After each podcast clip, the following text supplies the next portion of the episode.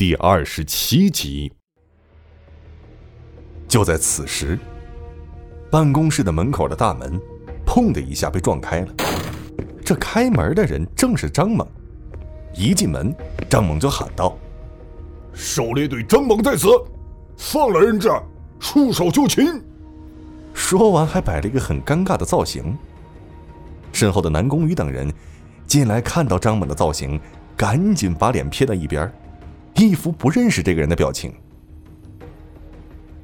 南宫羽背负双手，盯着那个猴一样的人说道：“哼，你叫姜子腾，我是狩猎队的队长南宫羽。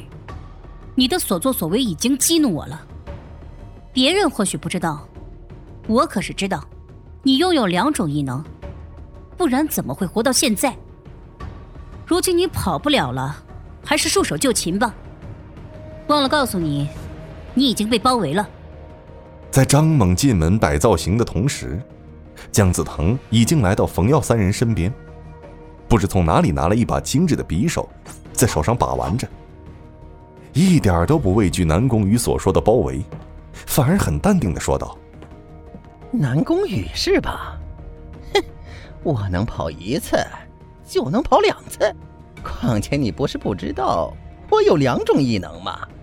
那你知道那两种异能是什么吗？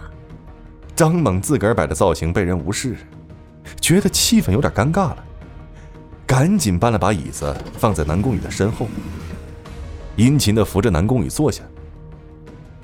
南宫羽坐下后，翘着二郎腿，随意的晃动着说道：“具体的我不太知道，只知道一种是隐身，另一种跟速度有关系。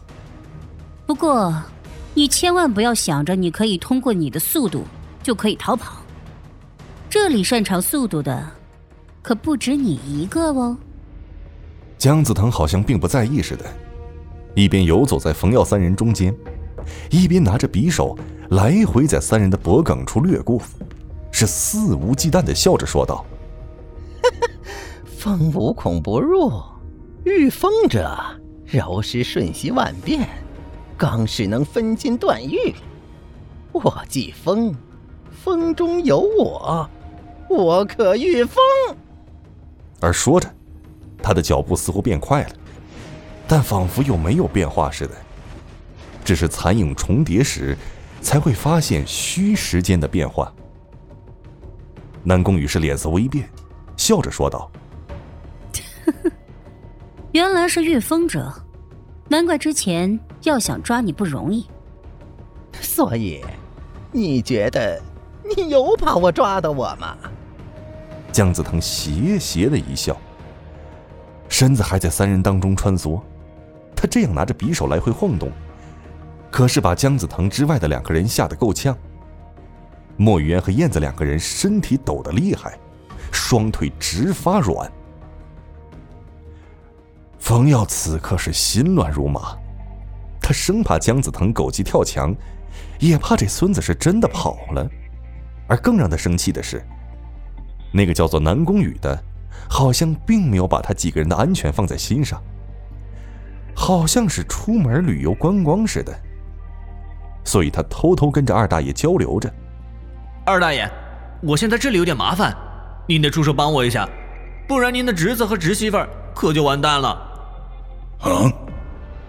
饕餮被冯耀唤醒，用神识探查了一下周围的情况，也大致知道目前冯耀身处险境，此时才回答：“我帮你暂时提升下肉体实力，起码能助你躲开危机。”冯耀只觉得胸口是一阵燥热，弄得他烦躁不安，整个四肢都仿佛被架在烧烤架上似的，而且愈演愈烈。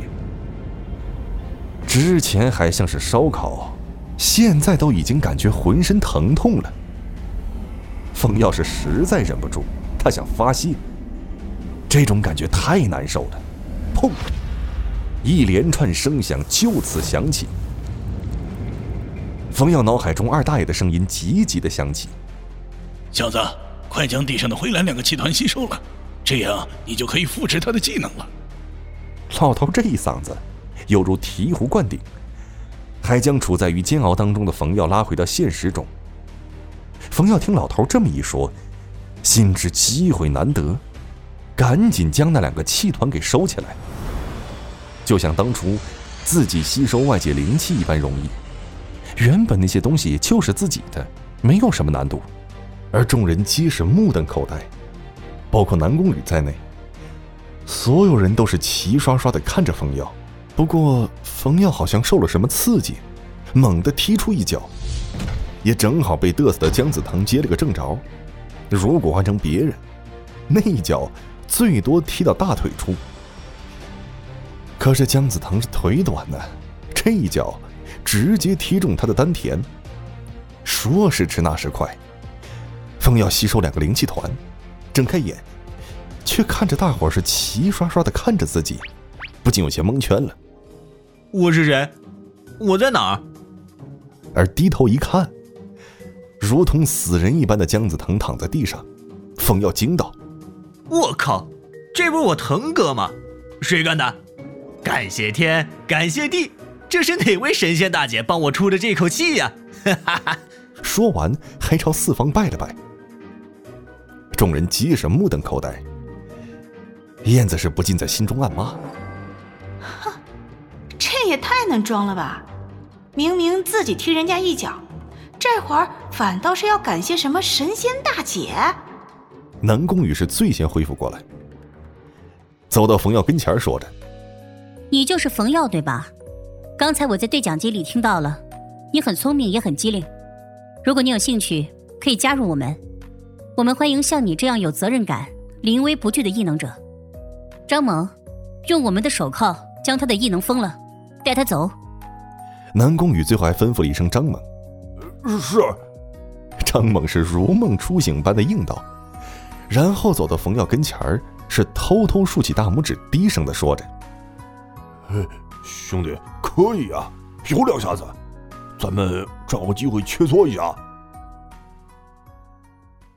本节目由 Face Live 声势工作室倾情打造，Face Live 声势工作室创造声势新时代。